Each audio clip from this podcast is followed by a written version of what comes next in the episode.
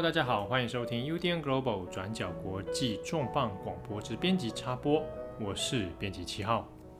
今天的录音呢，因为一些环境因素哦，所以诶听起来可能声音会有点空空的啊，这边也还要请我们听友多多见谅。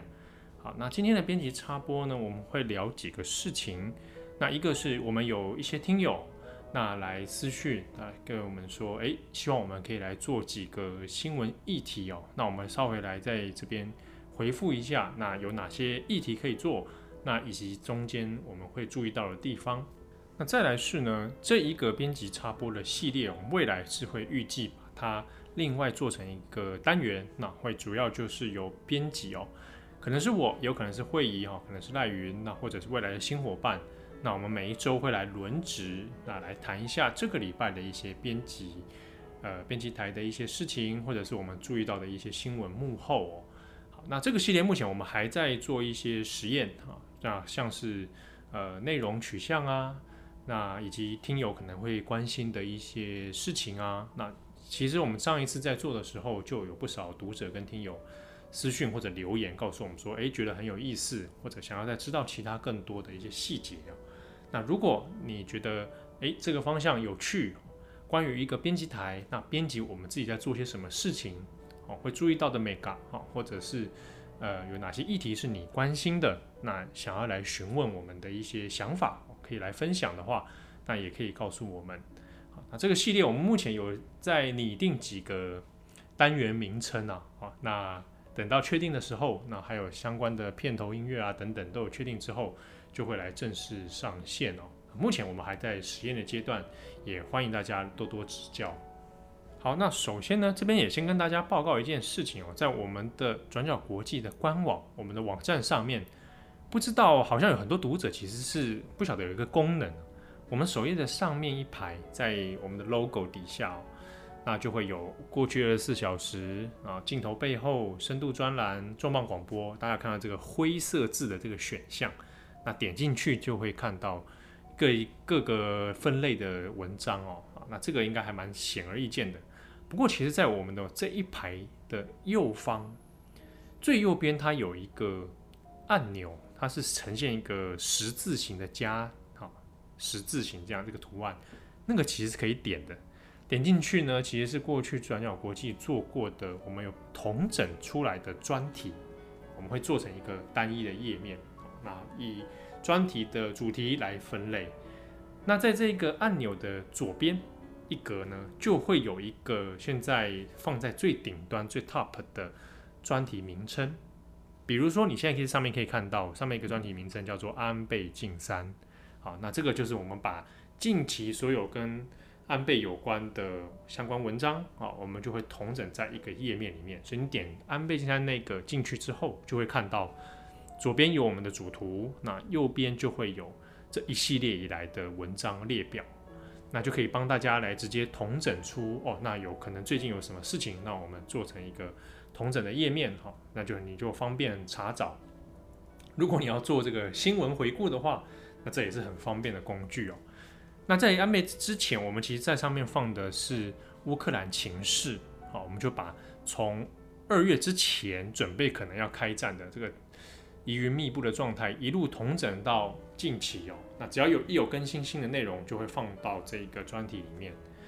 好，那如果想要看更多专题的话，你就可以点那个十字形那个加号，点进去可以找到我们先前过去同整的一个系列文章。好，那这边这个功能也介绍给大家。好，那在这边呢，首先我们先来介绍一下这个礼拜我们有帮作者阿波啊，阿波这是大家熟悉的朋友了。那他有做了一个新系列的文章哦，叫做“他们说我是间谍”啊，那分成了上中下三篇。那这个 title“ 他们说我是间谍”，其实呢也是刚好因应近期未曾出版的一本新书哦，就叫做“他们说我是间谍”。那这本书呢是从一个人类学家的角度出发，那作者本人凯撒琳·维德瑞本来就是美国的人类学家哦。那他做了一个相关的研究，结果在看档案的、看这些监控档案的过程里面，发现自己也是被监控的其中一个人，所以找到了自己的档案，那他被列成了国家的敌人。他呢是到罗马尼亚做研究，所以这整个背景呢，其实就是回溯到东欧。那过去呢，在这个共产集权之下啊，所发生的一连串这种秘密警察、社会监控啊的的一系列故事。那在这本书里面呢，他也是从一个人类学家的角度哦，重新一方面来看待自己的档案哦，自己看自己的档案，那也来从中呢去爬梳说，在这个共产政权之下，国家机器是怎么样来监控人民的？那那些秘密警察，那那些档案怎么来的？那当中其实书中有非常多很精彩的内容哦，甚至是你看了，哎。会发现这个仔细想想毛骨悚然啊！比如说我们在阿坡的三篇文章里面啊，也有延伸里面的一些故事。比如说在中篇，好，在第二篇这个中篇的里面呢，也有讲到说，在有人看自己的监控档案的时候，发现了一张图画纸。那图画纸里面是女一个女生哦小时候画的图画，就没有想到被列在监控档案里。那谁会有你这张图画呢？那爬树之下发现，从头到尾这个监控你的人其实是你的保姆。好，那类似的故事，其实在这本书当中有非常多巨细靡遗的爬树。那阿坡呢，其实是从这一本书为出发点啊，在延伸了非常多其他的故事，比如说上篇先从匈牙利记者马顿的故事来谈这个秘密监控，还有背后整个。大时代的历史背景哦，以及一个记者如何在这样的背景当中哦去求生啊？怎么在这样的监控里面又去完成自己的工作跟任务哦？那第二篇呢，是从女儿的角度出发，来发现自己的父亲、自己的家人曾经被列为一个间谍哦，被当成是间谍。那在从中里面去发现自己的家族被监控的历史。那从女儿的角度又怎么来理解这段故事？然后到下篇第三篇的时候，再回过头来看这个人类学家在做这本书的时候，啊，那怎么来看这个监控档案？这个阿婆的上中下三篇非常精彩。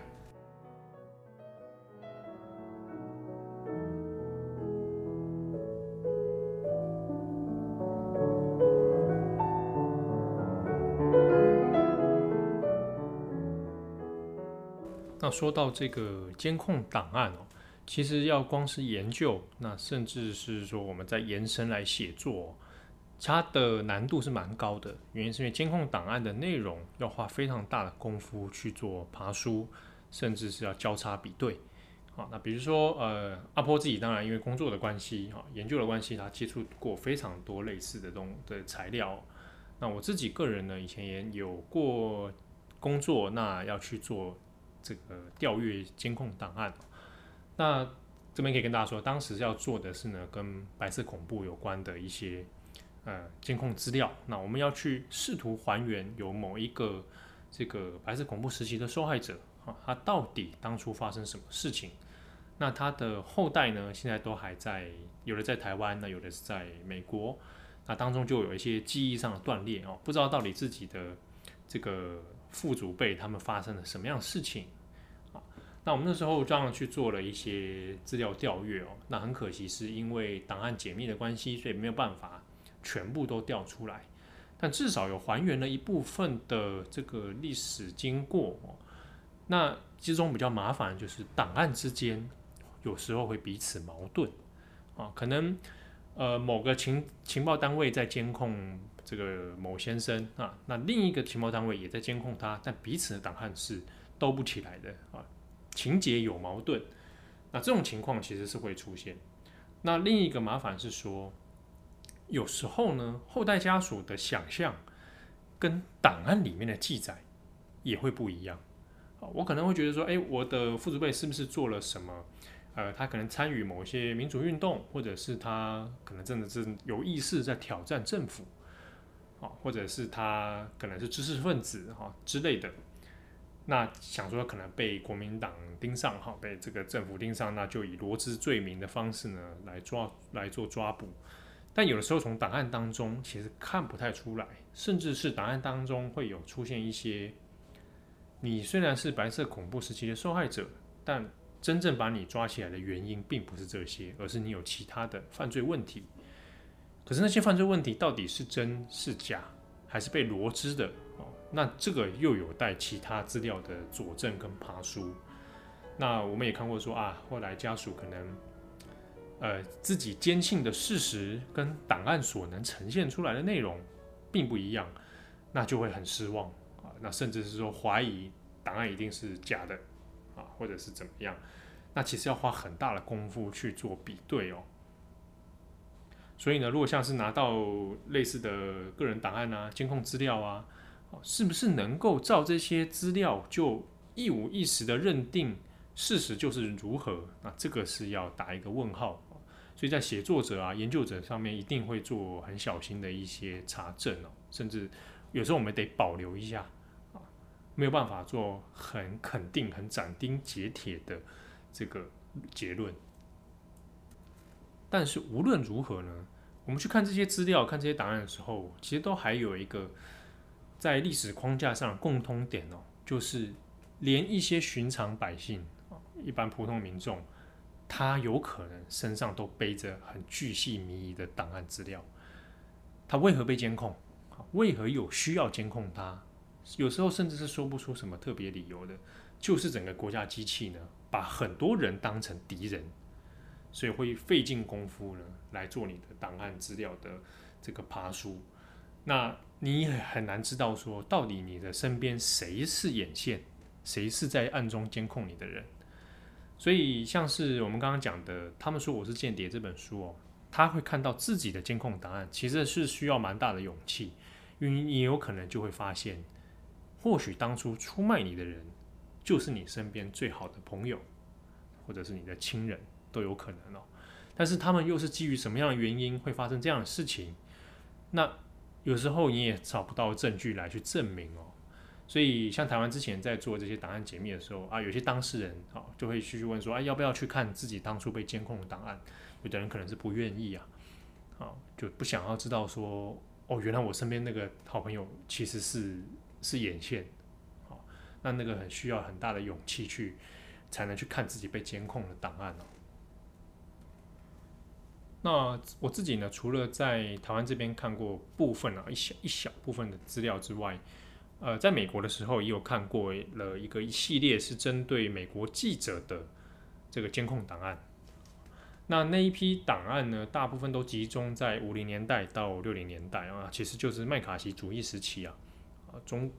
美国呢正在严防这个共产主义啊，赤色赤化恐惧的这个。氛围之下啊，当然就有非常多的监控资料。那这些监控资料呢，源头大家可以指涉到都是 FBI 或 CIA 啊，那这个就还蛮蛮可以理解的。那甚至是军方都都有。那可以监控的对象，因为当时是很注意到记者嘛啊，这些记者呢，包括报纸的，包括广播电台的啊，也包括电视的啊，但电视也比较晚才出现，到六零年代。之后才比较多密集的这些监控资料，那这些监控档案的类型啊，非常的多元哦，包括我觉得比较奇妙的一种，我们可能大家看监控档案，大家就像一个报告书一样哦，比如说啊，监控啊，编辑七号啊，他平常上班如何如何啊，早上到办公室的时候呢，都会在厕所消失十到十五分钟啊，这样你大家可能大家想象是这样子，那有的监控资料呢，它不是这样，而有监控资料是。生日卡片，这个我看过是比较奇妙的，手写的生日卡片，那他就是会有某单位来寄贺卡给你啊，来祝你生日快乐。那这些贺卡里面当中，有时候看署名就会蛮奇妙的哦，可能会来自一些情治单位的某些干员啊，那就用寄生日卡的方式跟你保持联系啊，你看了之后就会觉得我毛骨悚然。那之中还有是可能就是简单的书信跟呃电报，那那个时候看过一个电报是来自 FBI 的电报，那电报的内容呢也很普通，他就是跟记者说，哎，我有收听你的广播节目哦，我觉得你讲得很棒，谢谢你为我们国家做了这么多事情啊，讲得很含糊啊。但是我有收听你的广播节目这件事情哈，来自一个 FBI 单位啊，你就会觉得哦，有点怕到了啊。像这样类型的档案其实也不少。那之中呢，因为那时候有看不少是广播电台记者，那或者是他们的评论员，那那时候看的一些资料里面就有，哎，发现哦，还不是电台的留存的东西啊，是其他情治单位留存的某些记者的节目逐字稿被人家完完整整记录下来，啊，就好像哎，编辑七号录重磅广播，就逐字稿出现在别的单位里面，啊，那就当中还会做一些笔记啊，比如说他圈起来。啊，比如说把某句话圈起来，然后会打个问号，或者是说要再去追查，或者是诶要留意这个人，啊，可能就是从你的节目当中去注意你有没有可能涉嫌到一些政治问题。那里面呢有一些就会比较矛盾的事哦，比如说我看过一个资料是，有某位在做教育机构的人啊。我们就叫他，哎，我们就叫他汤姆先生好了。我们先随便取个代号啊。汤姆在做这个民间教育机构推广，那他就会，呃，找很多像跨国的留学生啊，那就办一些奖学金，那让他们彼此交流。那当中因为有涉及到苏联呐，美国跟苏联之间留学生的交流，所以他就会被盯上。啊，你有没有可能在这个过程当中，其实呃被这个苏联渗透啊？啊？或者是说你有收苏联的钱呐、你其实是要来这边啊，赶把一些美国学生变成共产党啊？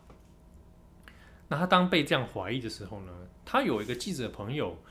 就对这件事情就很不能理解哈，就觉得说，第一，你的监控的内容呢就是莫名其妙哈，你就给他扣帽子，你又没证据，你完全没找不到他的证据，你就扣人家说是这个赤色飞碟啊。哦，所以这个记者他自己就相当的生气哦，那为了这件事情就杠上了情治单位，那当然也让这个记者被监控了哦，就怀疑说你你们会不会是一丘之貉啊？啊，这诸如此类的内容。那的确就当时记者的研他自己的研究，我也发现说，呃，政府情治单位所做的监控内容呢，有一点牵强。你找不太到更直接的证据，但没有想到这一位做民间教育机构的人，他后来呢，很离奇的在纽约啊，他的办公室在一个大楼里面啊，他就坠楼身亡。那这个坠楼事件就引发了很多的猜测，到底是自杀还是他杀？那如果不管不论是怎么样死亡哦，他的原因到底是什么？难道真的只是纯粹的意外吗？就后来警方的调查，有一点觉得不太自然了，所以这件事情就变成一个谜团。那这个记者始终相信他是这位好朋友是清白的，这位汤姆先生是清白的。结果呢，后来要去看相关的档案解密，才知道说，哎，情治单位还真的发现他有跟苏联的这个单位往来哦，那是有一些任务关系的。所以呢，要说他完全的这个没有涉及到苏联的国家安全问题啊，那也不能这么讲。所以这位记者呢，其实自己可能也是被蒙在鼓里啊。在这当中，你要去做这些档案爬梳比对的时候，就会发现，哦，这真的是有蛮多复杂性跟矛盾的。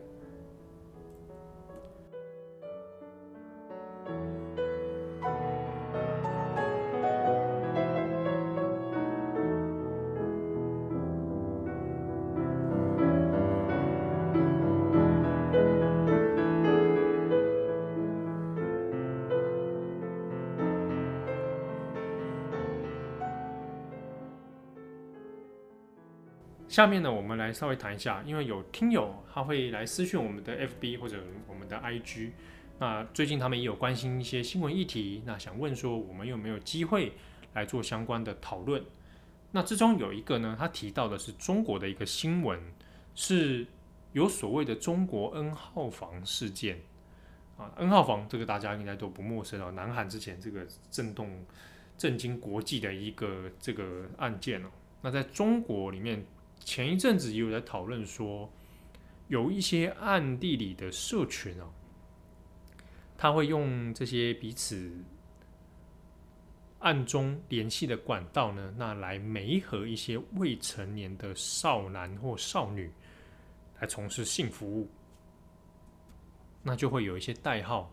说小花仙啊，小花仙指的就是小女生。好，那来来这个认识这些小花仙，然后假装自己是网友，跟这一些少女们呢联络，然后建立关系，那甚至就进而要求说要拍裸照啊，或干嘛干嘛如何哦。那情节的发展，就大家可能可以想象，就是朝向 N 号房这样的这种这种比较变态的那个内容。好，那这个事情在中国微博上先前有一波讨论。那有听友呢，就有来问说，诶，我们是不是可以来谈一下这个议题？好，那这个议题我们其实的确在发生的时候有略看到一些新闻资讯，好，那也有兴趣想要来谈来做这个这个事件哦。不过比较有问题的是说，目前的资料还太少，我们现在能够掌握到的核实的资料还比较少，所以很难说马上就就着这些微博流出来的对话截图。啊，马上来做一个很细节的报道，主要原因还是在于有些内容哦，还没有办法完全核实，没办法解答大家的困惑。比如说这些群体的一些来源啊，那具体都做了哪些事情？不过我们先前有做过讲，中国有这个媒合少女去给人家做新娘这个事情啊，还有买卖小孩这个，我们之前讲了一个。娶幼妻的这个事件嘛，啊，那那那一阵子的时候，中国其实的确就有掀起一波讨论，就是在查背后的这一个儿童贩卖的这个黑色产业链啊。那那个贩卖涉及到的情节也很复杂，可能我就是故意让他成为你的养女，那我可能有跟你收一笔钱，那用认养养女的方式，那其实是变成他的甚至是性奴隶之类的哦。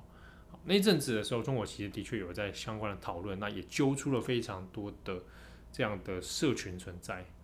但是呢，似乎是没有办法完全根除啊，那个背后的活跃还是是有的哦。那到现在这一个所谓小花仙、小白菜这样的事情呢，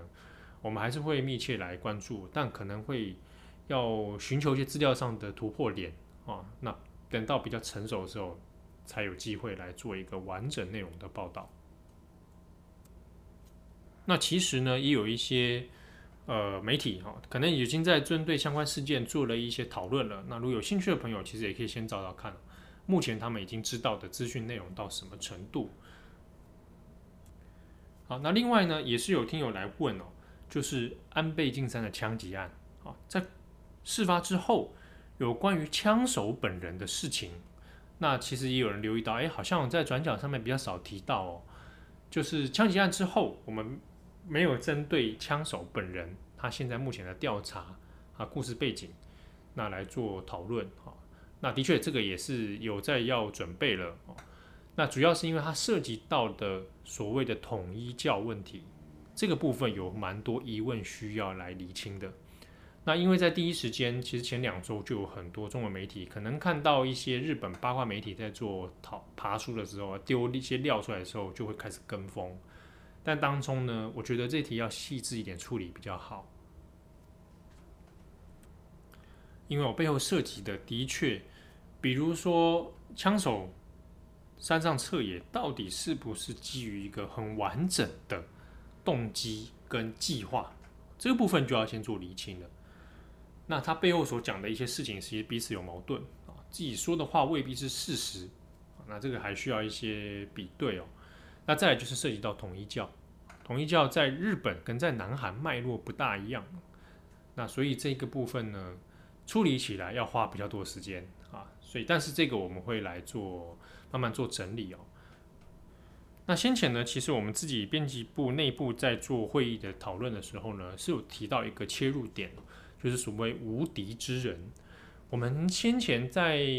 转角做了一系列有关于日本这种无差别杀人案的时候，有讨论过这个概念“无敌之人”。无敌就是天下无敌的这个无敌哦，之就是之乎者也的之啊，人类的人啊，无敌之人，这是在日本的一个对于人的背景的标签分类啊，它其实是一个网络用语，从网络上面冒出来的。那所谓的无敌之人呢，就是说，诶，某一些人哦，他已经处于社会的底层，那他也没有什么好失去的，他可能没有什么稳定的收入来源，他也没有什么好的人际关系跟这个亲缘血缘关系，啊，所以呢，等于跟这个社会已经无缘啊，断绝关系了。那所以也没有什么好失去。那这样的人之所以会被称作无敌之人，就是没有什么家累啊，所以他就变成了无敌之人，啊做什么事情都可以。那当中这个称呼之所以会出现，会被分类，就是来自于一些无差别杀人案。那犯下这一次案件的人呢，都有类似的这种共通点，缺乏一些社会连结哦，就是变成他本身就是一个无敌之人，所以。他干出这样的事情的时候，诶，好像也没有什么什么后顾之忧。那有的日本的社会或者网络上讨论就会说啊，无敌之人这个很可能就会变成一个社会上的隐忧啊，像是先前的金阿尼的纵火案啊，或者是其他的案件哦，那是不是都有类似的状况呢？好，那在产经新闻有做了一个这样的统整，就讲无敌之人的问题，那就列举了近几年啊。大阪的身心诊所纵火案、金阿尼的纵火案之类的啊，然后像这是金王线的这个小丑杀人事件，好，类似的这些东西整理起来就发现，哎，好像真的就是所谓的无敌之人哦。但是这一个标签适不适合就这样子直接贴上去？我觉得也要稍微想一下。不过呢，确实是如果要从相关的社会舆论来讨论的话。这件事情是可以拿来提的哦，来谈一下社会上是怎么来看待这些事情，怎么来看待这个族群。那就算分类出来好了，又如何呢？这个社会安全网有没有办法来接住这些人，或者是把人分类出来之后直接排除啊？像日本过去这种村落性格一样，把人排除啊，村八分之后，眼不见为净就没事了吗？啊，这个背背后所涉及到一个社会结构的运作，我觉得是蛮微妙的。好，那以上一些小讯息啊，跟大家来分享，也谢谢大家的收听和支持。我们知道有很多的听友呢，其实也是三不五时啊，会传讯息鼓励编辑哦。啊，那在这个险恶的社会里面啊，险恶的舆论环境里面啊，有你们的支持，真的是我们前进的一大动力哦。那也很谢谢大家。好，那这个礼拜重磅广播啊，因为大家真的 编辑一些工作内容的关系，所以我们有先稍微暂停一下，先以编辑插播的形式来做代替。不过呢，星期六的晚上同一时间，我们在 FB 上面的我们自己的脸书哦，会分享一篇文章。这是一本书的书摘啊，但是书摘的作者呢，是我们的前编辑。张正红啊，所以呢，一定要来支持一下他的文章。好，感谢大家的收听。有任何的想法或者意见，或者是你的一些延伸讨论哦，都很欢迎私讯到我们转角国际的 FB，还有我们的 IG。那其实因为这两个平台呢，管理人只有我们编辑本人哦，所以我们一定会看，但也许没有办法在第一时间就回复你。通常我们会按一个表情符号啊，表示我们有看过了。那有任何想法，欢迎透过这些私讯来告诉我们。我是编辑七号，我们下次见喽，拜拜。